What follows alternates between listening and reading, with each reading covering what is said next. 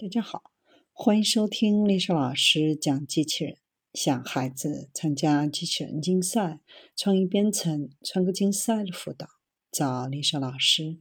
欢迎添加微信号幺五三五三五九二零六八，或搜索钉钉群三五三二八四三。今天丽莎老师给大家分享的是能打扫卫生并充当个人助理的机器人。三星在 CES 2021虚拟新闻发布会上展示了三款机器人，可以帮助用户在家里打扫卫生，充当个人助理。其中一款智能真空吸尘器还可兼做安全摄像头，将于今年上半年在美国上市。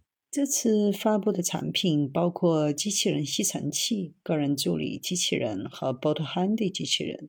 它们可以清理乱七八糟的东西，并在房子里移动东西。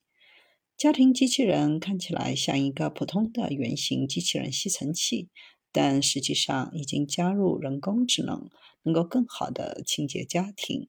设备使用物体识别技术对物体进行识别和分类，以决定最佳的清洁路径。激光雷达和 3D 传感器让机器人能够避开电缆和小物体。用户还可以设置禁区，使用移动设备监控机器人的进度。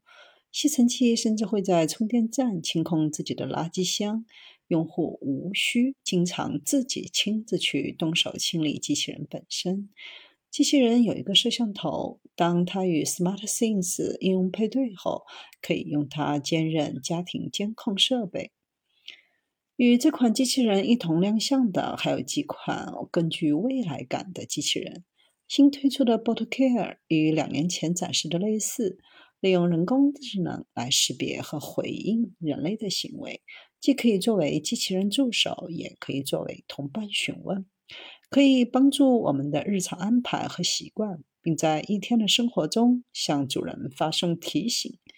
它有一个白色的类似垃圾桶的身子。带轮子，细长的脖子可以抬起机器人的头部。头部正面是一个数字屏幕，让眼睛和其他图标在显示屏上闪烁。类似平板电脑的显示器在头顶打开，就可以进行视频聊天。Bot Handy 被设计为家里的家庭助手，使用人工智能识别，拾取不同大小、形状和重量的物体。能够分辨各种物体的材料成分的不同，因此可以帮助清理凌乱的房间或者饭后整理餐具。机器人的机身也是白色表面，正面有一个黑色的显示屏，可以显示会眨动的眼睛，让机器人看起来栩栩如生。